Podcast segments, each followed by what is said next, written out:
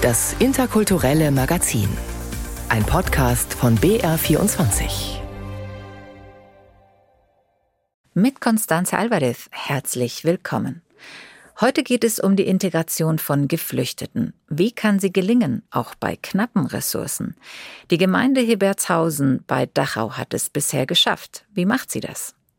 Außerdem sprechen wir mit Abusa Erdogan über die Schwierigkeit, den Erdbebenopfern in der Türkei zu helfen, ein Jahr nach der Katastrophe.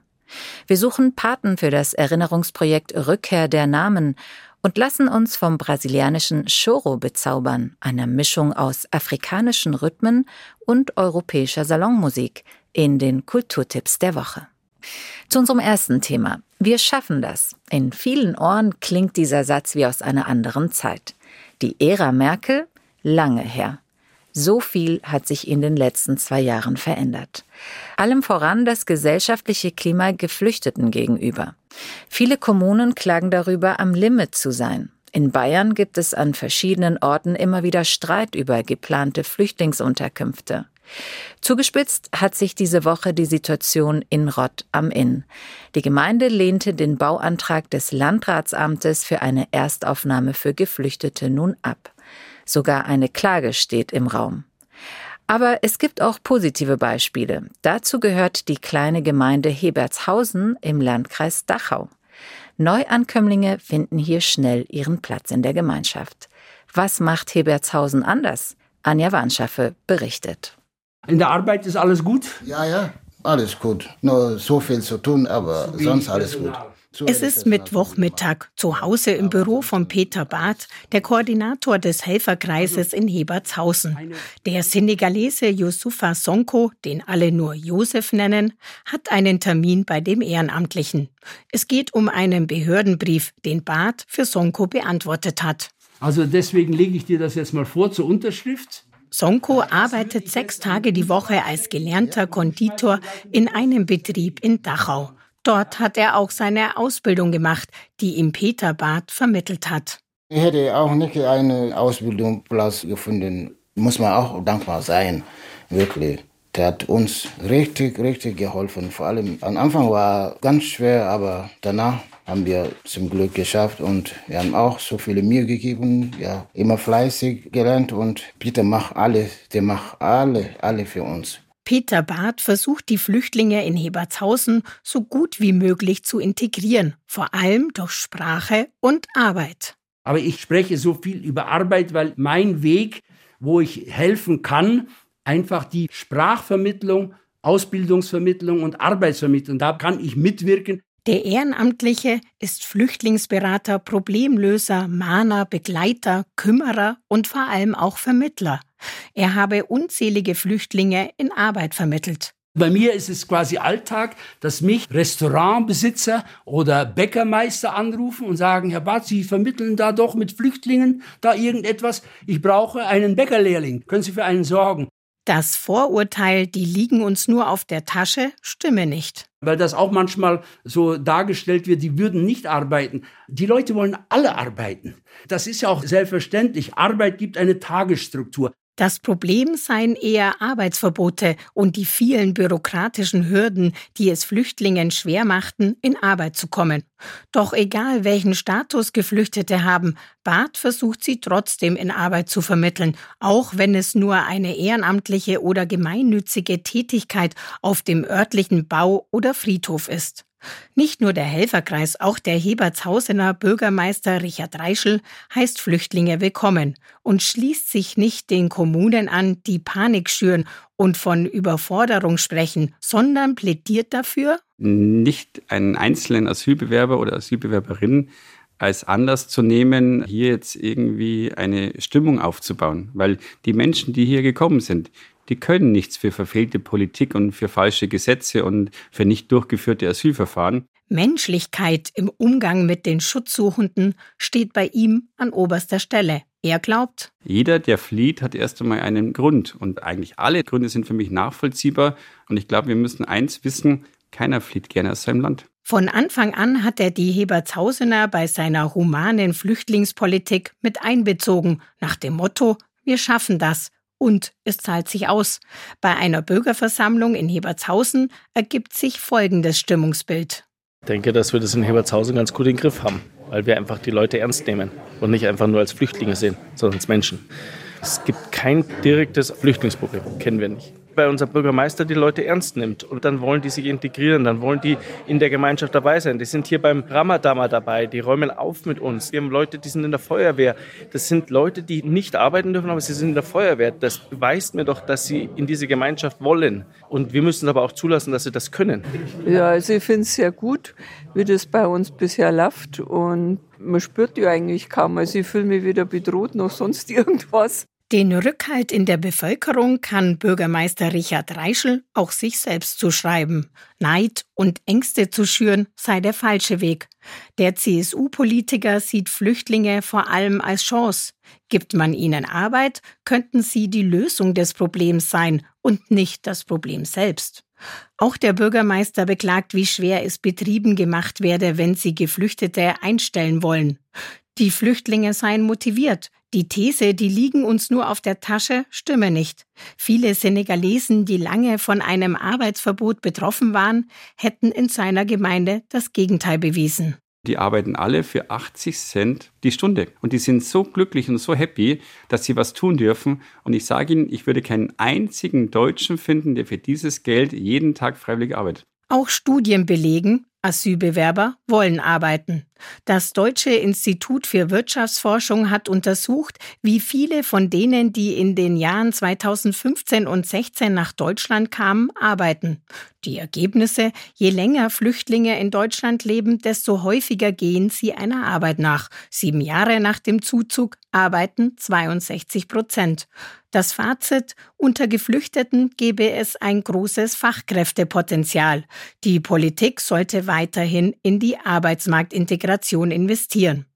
Der Senegalese Josef Sonko hat die Chance bekommen, hier zu arbeiten und er hat sie genutzt. Fragt man Josef Sonko, ob er sich hier integriert fühlt, antwortet er, ich habe alles fast gemacht, nicht alle, aber ich habe die Hälfte, kann man sagen, gemacht.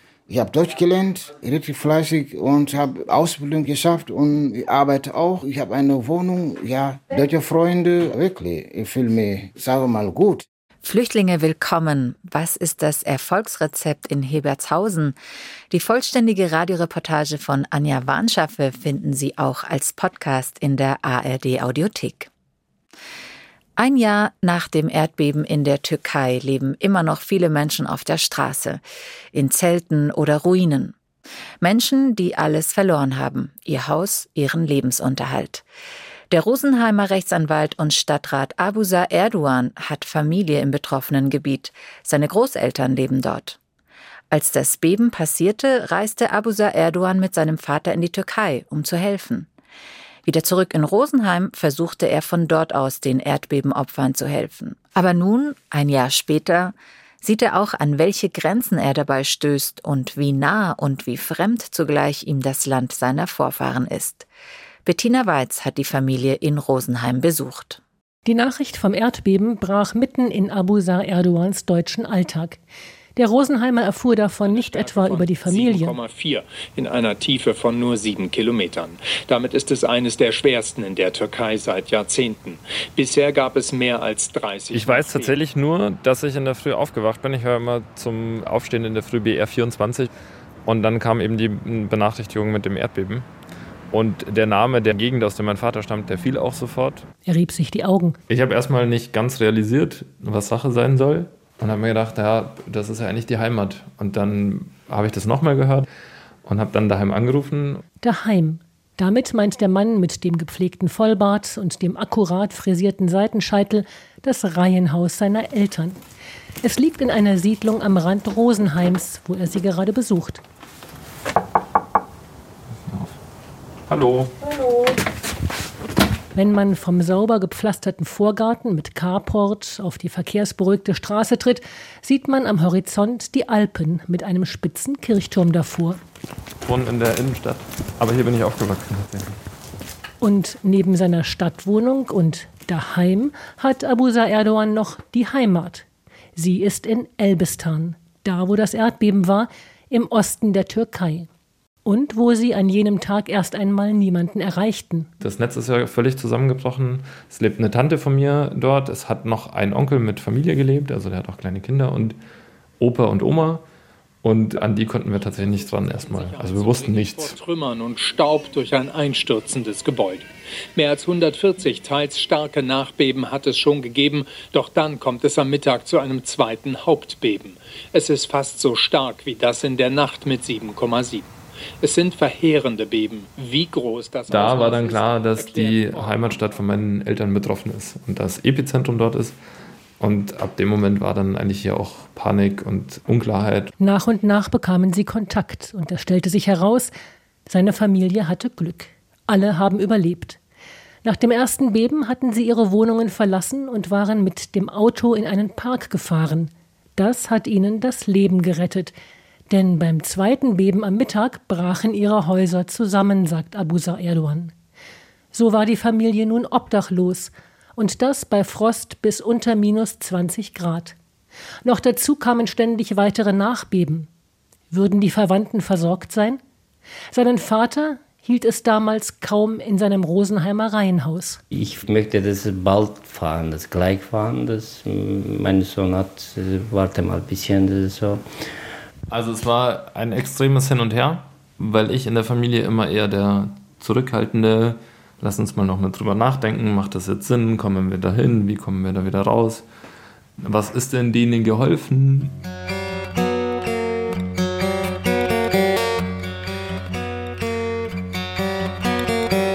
Vielleicht sind es auch zwei verschiedene Charaktere, die da aufeinandertreffen. Sicher aber sind es zwei verschiedene Heimatgefühle. Maslum Erdogan kam als Erwachsener nach Deutschland. Er arbeitet in einer Fabrik. Ja, ich bin ein normaler Arbeiter.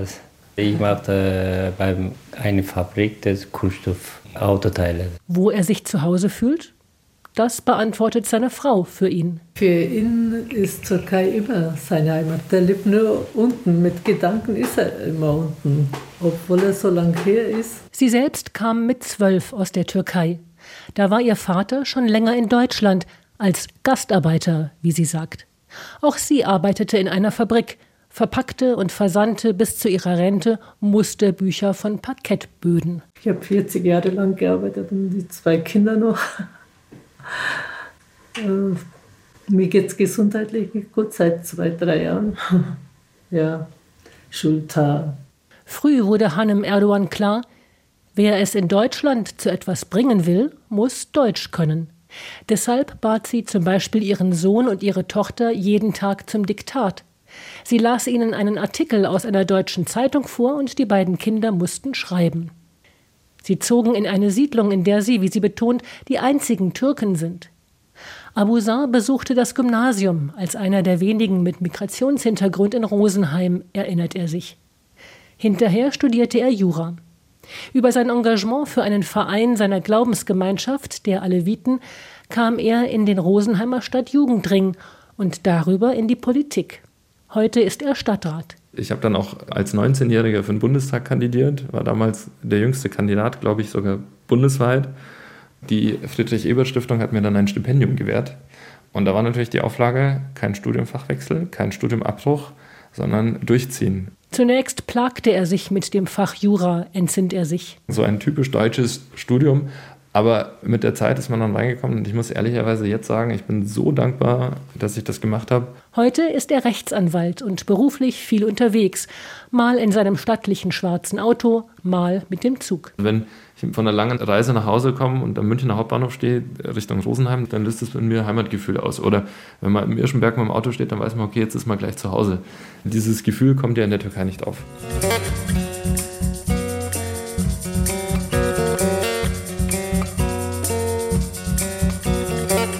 Aber als die Erde in der alten Heimat bebt, fühlt er sich doch verantwortlich. Selbstverständlich, sagt er. Nur wie kann er helfen? Es gab ja dann auch Geschichten, dass Hilfen an der Grenze abgefangen wurden und die türkische Katastrophenschutzbehörde äh, dann selber entscheidet, wo welche Hilfsgüter hinkommen. Man weiß eben nicht, wo kommt Hilfe hin oder kommt sie an. Dass Abusar denselben Nachnamen trägt wie der türkische Präsident, ist Zufall. Ansonsten verbindet die beiden wenig. Abusar betrachtet seine Familie als einer Minderheit zugehörig. Dieses Erdbebengebiet ist ja großteils kurdisch-alevitisches Gebiet. Da will ich natürlich schon, dass die Hilfe auch bei denen ankommt, die jetzt einer Minderheit angehören die vielleicht von sich aus nicht den Weg rausschaffen oder sich ein neues Leben aufbauen können. Aber ich wüsste ehrlich gesagt nicht, wie. Während seine Mutter in die Rosenheimer Geschäfte ging und Winterkleider für die frierenden Kinder in der Osttürkei einkaufte, versuchte Abusa Erdogan, seine Möglichkeiten in Deutschland auszuschöpfen. Ich habe dann über den Vizepräsidenten des Bayerischen Landtags, den Markus Rundersbacher, versucht, über die Botschaft Wege und Kanäle zu öffnen, um genau in die Region und genau dahin, wo wir wissen, da gibt es Menschen, die brauchen die Hilfe, etwas auf die Beine zu stellen. Da hätte es auch viele Spender und Helfer gegeben, die das unterstützt hätten. Nicht zuletzt der Rotari-Verein in Rosenheim, dem ich selber auch angehöre, der dann auch später noch gespendet hat. Am Ende wurde ihm klar, wenn man helfen möchte und wenn man möchte, dass Hilfe genau da ankommt, wo man sie haben möchte, dann bleibt uns eigentlich nichts anderes übrig, als selbst hinzufahren.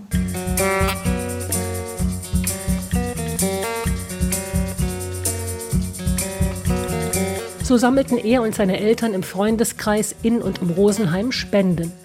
Sie bekamen rund 8000 Euro zusammen. Eine Woche nach dem Beben waren sein Vater und er vor Ort, fanden die Verwandten, hausten bei minus 25 Grad mit ihnen in Verschlägen, halfen, wo sie konnten. Aber dann kehrten sie wieder nach Rosenheim zurück. Der Vater flog im Herbst noch einmal hin, Abusa Erdogan selbst in den Weihnachtsferien. Letztlich bin ich ja auch auf meinen Job angewiesen. Es ist jetzt auch nicht so, dass ich irgendwie groß oder reich geerbt habe. Ich kann natürlich nur helfen, wenn ich auch die Möglichkeit habe, selber zu erwirtschaften oder äh, was aufzubauen. Und das würde ja nicht gehen, wenn ich meine Existenzgrundlage aufgebe. Und dann kann ich vielleicht physisch helfen, ja.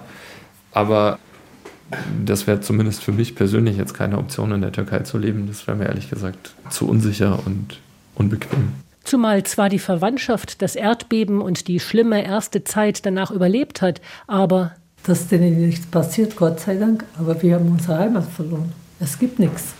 Wir waren gern in unserer Heimat. Da gibt es keine Heimat mehr.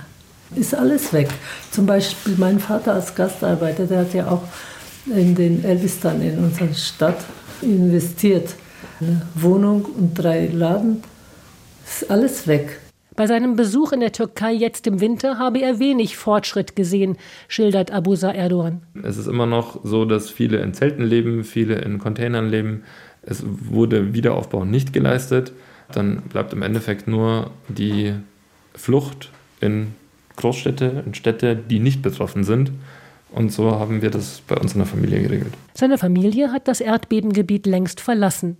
Um sie macht sich Abusa Erdogan keine Sorgen mehr. Nach wie vor unterstütze er zusammen mit anderen Rosenheimern etwa eine Suppenküche in der Türkei, sagt er. Ich würde gern mehr machen, wir würden auch gern mehr machen und ich bin mir auch überzeugt, dass es vor allem hier in Rosenheim sehr viele engagierte, spendenwillige, hilfsbereite Menschen gibt. Aber es fehlt halt einfach an Strukturen, über die man dann wiederum weiß, da kommt das Geld sicher an. Hilfe für die Erdbebenopfer in der Türkei, ein Beitrag von Bettina Weiz. Lange hat die Gesellschaft weggeschaut. Jetzt ist sie aufgewacht. Rechtsextremismus, Antisemitismus. Bundesweit finden dieses Wochenende wieder Demos statt, auch in München. Die viel kritisierte Erinnerungskultur ist heute wichtiger denn je. Unter dem Titel Rückkehr der Namen hat der Bayerische Rundfunk zusammen mit der Landeshauptstadt München ein Erinnerungsprojekt gestartet. Es erzählt vom Schicksal einzelner Münchnerinnen und Münchner, die während des Nationalsozialismus verfolgt und ermordet wurden. Mehr darüber von Tillmann Urbach. Es ist eines von unzähligen Münchner Schicksalen. Emma Auburger bekam früh eine Hirnhautentzündung, blieb geistig zurück und wurde von den Nazis als, wie es damals hieß, unwertes Leben ermordet. Felicitas Fischer, sie sitzt selbst im Rollstuhl, hat ihre Geschichte berührt. Deshalb ist sie Patin von Emma Auburger und wird auf der Kundgebung mit ihrem Foto an ihr Schicksal erinnern. In der Fachoberschule der Pfennigparade in München ist das BR-Projekt Unterrichtsstoff. Ich stelle mich an diesem Tag mit vollem Stolz auf den Königsplatz und werde versuchen, die damalige Zeit zu repräsentieren. Ich will, dass man sieht, dass sowas nicht mehr passieren darf. Im Unterricht machen die Schülerinnen das iPad auf. Auf der Projektseite können Sie nicht nur tausend Geschichten von Münchner Nazi-Opfern aufrufen, Sie sehen auf Fotos auch ihre Gesichter, lesen tragische Biografien. Schicksale, mit denen sich die Schülerinnen identifizieren können. Genau das wollte Andreas Bönte als BR-Projektbeauftragter erreichen. Wenn wir unsere deutsche Vergangenheit anschauen, merken wir einfach, wir haben millionenfachen Terror damals gehabt und Mord. Und ich glaube, man kann sich nur wirklich daran erinnern, wenn man um die einzelnen Schicksale sich dreht und sich die einzelnen Schicksale anschaut, man kann das dann wirklich besser nachvollziehen. Und so wird Felicitas Fischer beim Erinnerungszug am 11. April mit dem Foto von Emma Auburger auf einem Schild dabei sein. Als Zeichen, als Mahnung, dass sich Geschichte nicht wiederholen darf. Das Erinnerungsprojekt Rückkehr der Namen sucht noch Patinnen und Paten. Wenn Sie Interesse daran haben, auf unserer Website finden Sie mehr Infos dazu. Und damit kommen wir zu den Kulturtipps der Woche. Wie erleben eine ukrainische Journalistin und ein russischer Künstler den Angriff Putins auf die Ukraine? Nora Krug hat darüber ein brillantes, farbig illustriertes Buch geschaffen. Julia Smilger empfiehlt es in den Kulturtipps der Woche. Kiew und St. Petersburg. Eine ukrainische Journalistin genannt K und ein russischer Künstler genannt D schreiben ein Jahr lang eine Art Tagebuch über das, was sie sehen, fühlen und denken, nach Putins Großangriff auf die Ukraine vor zwei Jahren. Es ist Tag zwölf und dieser Albtraum nimmt kein Ende. Gestern Abend bin ich zum Bahnhof von Lviv gegangen, um dort eine Familie zu treffen, die die Kleidung unserer Kinder aus Kiew mitgebracht hat. Tausende Flüchtlinge, die nicht wissen, wo sie hin sollen. Ich kam mir vollkommen unnütz und ohnmächtig vor. Schrecklich. Die schlimmsten Tage meines Lebens. Putin richtet mein Land zugrunde. Ich fürchte, viele Leute stehen noch zu ihm. Ich trinke Wein mit meiner Frau und wir sprechen übers Auswandern. Nora Krug lebt und arbeitet als Illustratorin und Autorin in New York. Für ihr 2018 erschienenes Buch Heimat, ein deutsches Familienalbum, in dem sie sich mit der deutschen Identität beschäftigt, erhielt die Autorin zahlreiche Preise. Für ihr neues Buch Im Krieg hat Nora Krug wenige Tage nach der russischen Invasion Kontakt zu zwei Menschen in Kiew und St. Petersburg aufgenommen, die ihr in wöchentlichen Gesprächen berichten, was der Krieg für sie persönlich bedeutet. 52 Wochen lang sammelte und illustrierte sie die Berichte der zwei Protagonisten. Das Buch begleitet den Petersburger D auf seine Auswanderung über Riga und Istanbul nach Paris und reist mit der Ukrainerin K in das gerade befreite Cherson.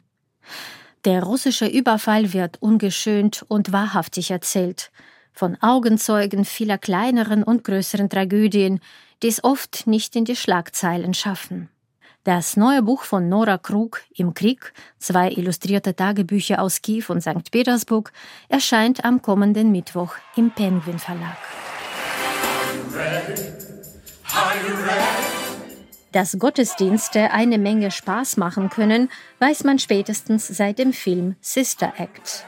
Der Grund dafür ist die afroamerikanische Gospelmusik, die den innigen Glauben gepaart mit Freude und Hoffnung auf Freiheit ausdrückt.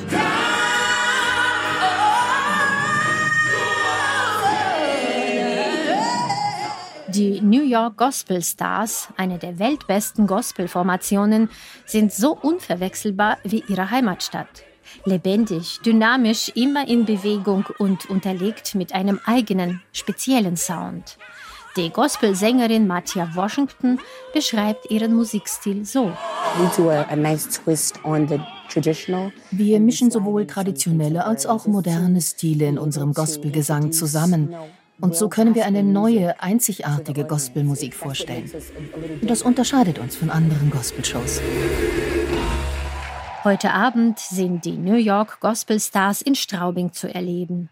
Am 14. Februar konzertieren sie in Bamberg, am 15. Februar in Schweinfurt, am 16. Februar in Regensburg und am 17. Februar treten die New York Gospel Stars in München auf. Von New York nach Brasilien. Alle kennen Samba. Aber wer kennt seinen älteren Bruder Choro?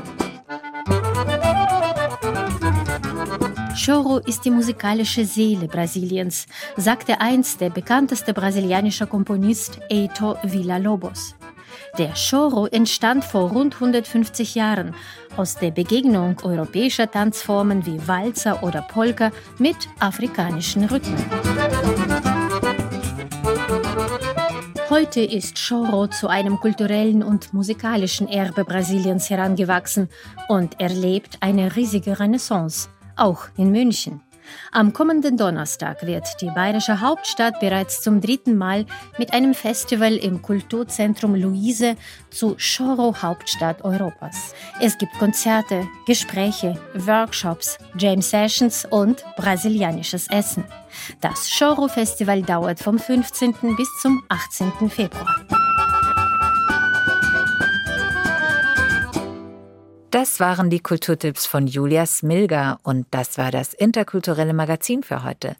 Danke fürs Zuhören und bis zum nächsten Mal, sagt Constanze Alvarez.